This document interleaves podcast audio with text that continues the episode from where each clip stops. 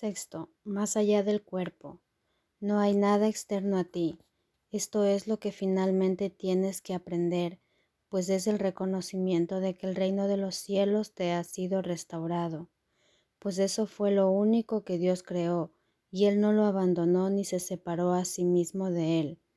El reino de los cielos es la morada del Hijo de Dios, quien no abandonó a su Padre ni mora separado de Él. El cielo no es un lugar ni tampoco una condición es simplemente la conciencia de la perfecta unicidad y el conocimiento de que no hay nada más, nada fuera de esta unicidad, ni nada adentro. ¿Qué otra cosa podría dar Dios sino el conocimiento de sí mismo?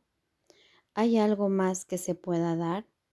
La creencia de que puedes dar o obtener otra cosa, algo externo a ti, te ha costado la conciencia del cielo y la de tu identidad y has hecho algo todavía más extraño, de lo cual ni siquiera te has percatado. Has transferido la culpabilidad de tu mente a tu cuerpo. El cuerpo, no obstante, no puede ser culpable, pues no puede hacer nada por su cuenta. Tú que crees odiar a tu cuerpo, no haces sino engañarte a ti mismo.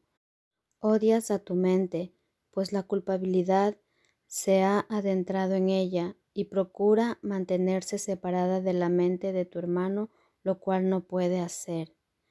Las mentes están unidas, los cuerpos no. Solo al atribuirle a la mente las propiedades del cuerpo parece posible la separación. Y es la mente la que parece ser algo privado y estar fragmentada y sola.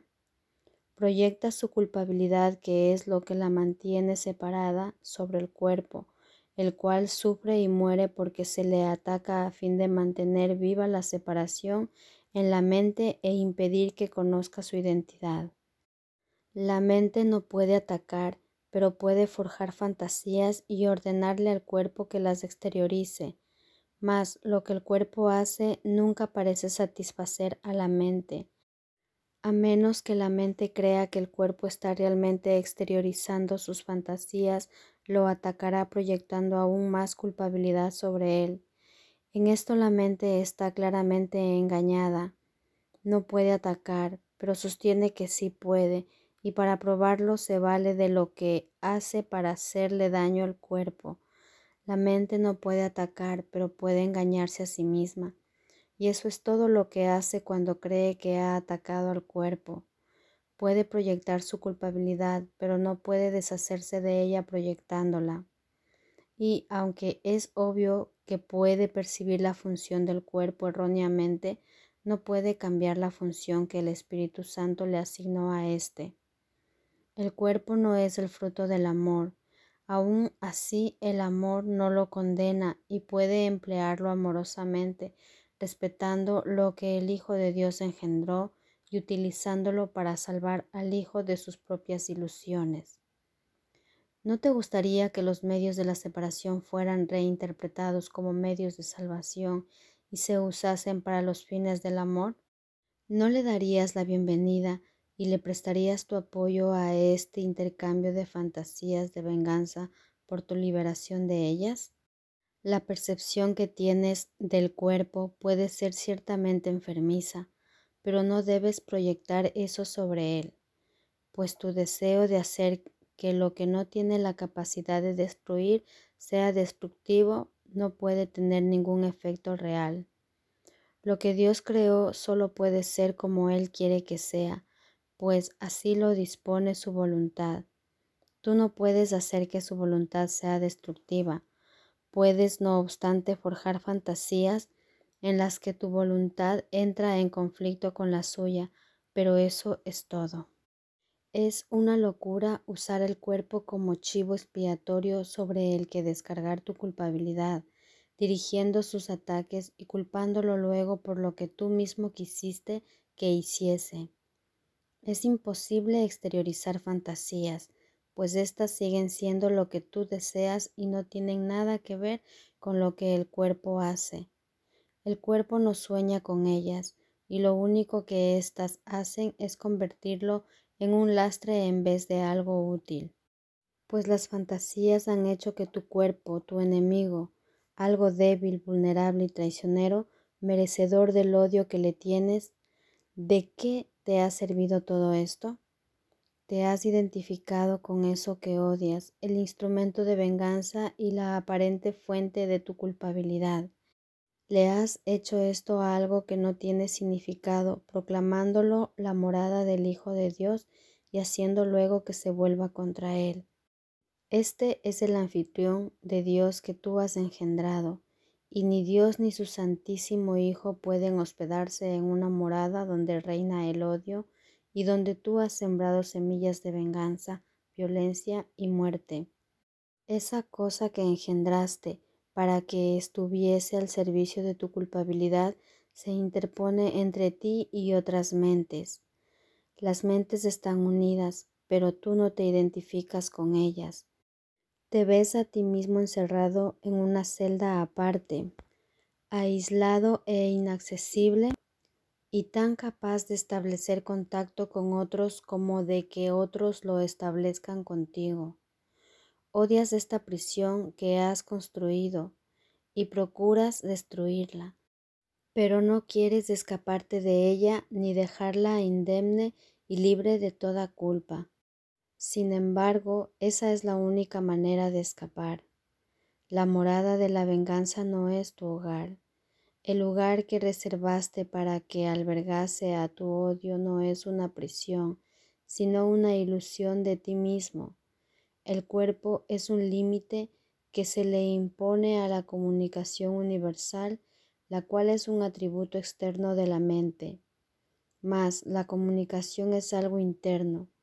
La mente se extiende hasta sí misma, no se compone de diferentes partes que se extienden hasta otras no sale afuera. Dentro de sí misma es ilimitada y no hay nada externo a ella. Lo abarca todo, te abarca completamente. Tú te encuentras dentro de ella y ella dentro de ti. No hay nada más en ninguna parte ni jamás lo habrá. El cuerpo es algo externo a ti y solo da la impresión de rodearte, de aislarte de los demás y de mantenerte separado de ellos y a ellos de ti. Pero el cuerpo no existe, no hay ninguna barrera entre Dios y su Hijo, y su Hijo no puede estar separado de sí mismo salvo en ilusiones. Esa no puede ser su realidad, aunque Él crea que lo es. Solo podría serlo si Dios se hubiese equivocado. Dios habría tenido que crear de modo diferente y haberse separado de su Hijo para que eso fuese posible. Él habría tenido que crear diferentes cosas y establecer diferentes órdenes de realidad de los que solo algunos fuesen amor. Pero el amor tiene que ser eternamente igual a sí mismo, sin alternativas e inmutable para siempre. Y, por lo tanto, así es. Tú no puedes poner una barrera a tu alrededor porque Dios no puso ninguna entre tú y Él. Puedes alzar la mano y tocar el cielo. Tú, cuya mano se encuentra aislada a la de tu hermano, has comenzado a extenderte más allá del cuerpo, pero no fuera de ti mismo, para alcanzar juntos la identidad que compartís. ¿Cómo iba a encontrarse dicha identidad fuera de vosotros donde Dios no está? ¿Acaso es Él un cuerpo? ¿E iba a haberte creado diferente de sí mismo y donde Él no podría morar? Él es lo único que te rodea. ¿Qué limitaciones puedes tener tú a quien Él abarca? Todo el mundo ha experimentado lo que podría describirse como una sensación de ser transportado más allá de sí mismo. Esta sensación de liberación va mucho más allá del sueño de libertad que a veces se espera encontrar en las relaciones especiales. Es una sensación de habernos escapado realmente de toda limitación. Si examinases lo que esa sensación de ser transportado realmente supone, te darías cuenta de que es una súbita pérdida de la conciencia corporal y una experiencia de unión con otra cosa en la que tu mente se expande para abarcarla. Esa otra cosa pasa a formar parte de ti al tú unirte a ella, y tanto tú como ellos os completáis, y ninguno se percibe entonces como separado. Lo que realmente sucede es que has renunciado a la ilusión de una conciencia limitada y has dejado de tenerle miedo a la unión. El amor que instantáneamente reemplaza ese miedo se extiende hasta lo que te ha liberado y se une a ello. Y mientras esto dura, no tienes ninguna duda acerca de tu identidad ni deseas limitarla. Te has escapado del miedo y has alcanzado la paz, no cuestionando la realidad, sino simplemente aceptándola. Has aceptado esto en lugar del cuerpo y te has permitido a ti mismo ser uno con algo que se encuentra más allá de éste al simplemente no permitir que tu mente esté limitada por él. Esto puede ocurrir independientemente de la distancia física que parezca haber entre ti y aquello a lo que te unes, independientemente de vuestras respectivas posiciones en el espacio o de vuestras diferencias de tamaño y aparente calidad.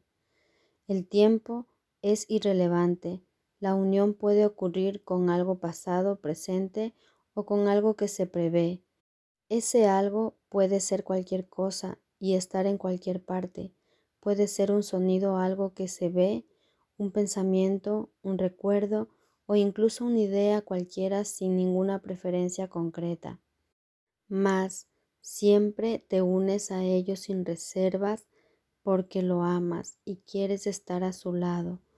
Por eso te apresuras a ir a su encuentro, dejando que tus limitaciones se desvanezcan, aboliendo todas las leyes que tu cuerpo obedece y apartándote serenamente de ellas. No hay violencia alguna en este escape, no se ataca al cuerpo, sino simplemente se le percibe correctamente. El cuerpo no puede limitarte, ya que esa no es tu voluntad.